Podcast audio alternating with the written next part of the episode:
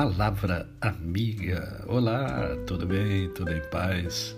Hoje é quinta-feira, é mais um dia que Deus nos dá para vivermos em plenitude de vida, isto é, vivermos com amor, com fé e com gratidão no coração. E eu quero compartilhar com você o texto que encontra-se na segunda carta de Paulo a Timóteo, no capítulo 2, verso de número 1. Tu, pois, filho meu, fortifica-te na graça que está em Cristo Jesus. Fortifica-te. Todos nós desejamos ser fortes. Todos nós. É lógico que ser forte tem vários significados.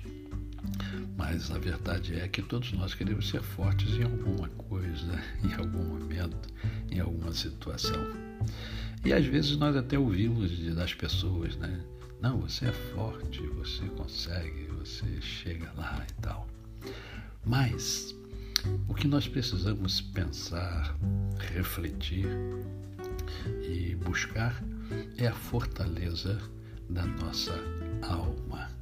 Como é que a gente pode fortificar a alma? E aqui Paulo está falando a um seu discípulo, né? o jovem Timóteo, que tinha aí em torno de 40 anos. Né? 40 anos é jovem. Não na nossa era, né? É, mas é, era jovem naquela era. É, e ele chega para Timóteo e fala para Timóteo: Olha só, rapaz, você, meu filho, você precisa fortalecer né, a sua vida na graça graça do Senhor Jesus, né, do favor imerecido de Jesus, daquilo que Ele propicia a você. Aproxime-se de Jesus.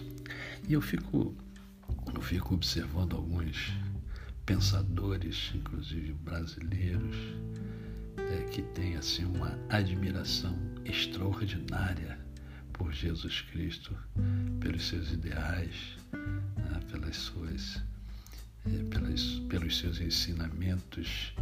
E às vezes eu não vejo essa mesma admiração pelo, pelo povo cristão, né? pelo povo cristão que não valoriza necessariamente os ensinamentos do Senhor Jesus Cristo. E aqui Paulo está falando para Timóteo justamente isso. Você quer ser forte? Você quer ser realmente poderoso na sua vida?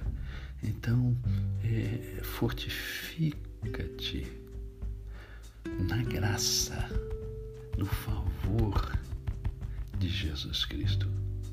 Alinhe-se com Jesus. Aproxime-se cada vez mais de Jesus. Deixe-se atrair pelos ensinamentos do Cristo e você assim estará fortalecendo a sua alma, fortalecendo a sua vida e tendo uma vida muito melhor. A você, o meu cordial bom dia. Eu sou o pastor Décio Moraes. Quem conhece, não esquece jamais. Até amanhã.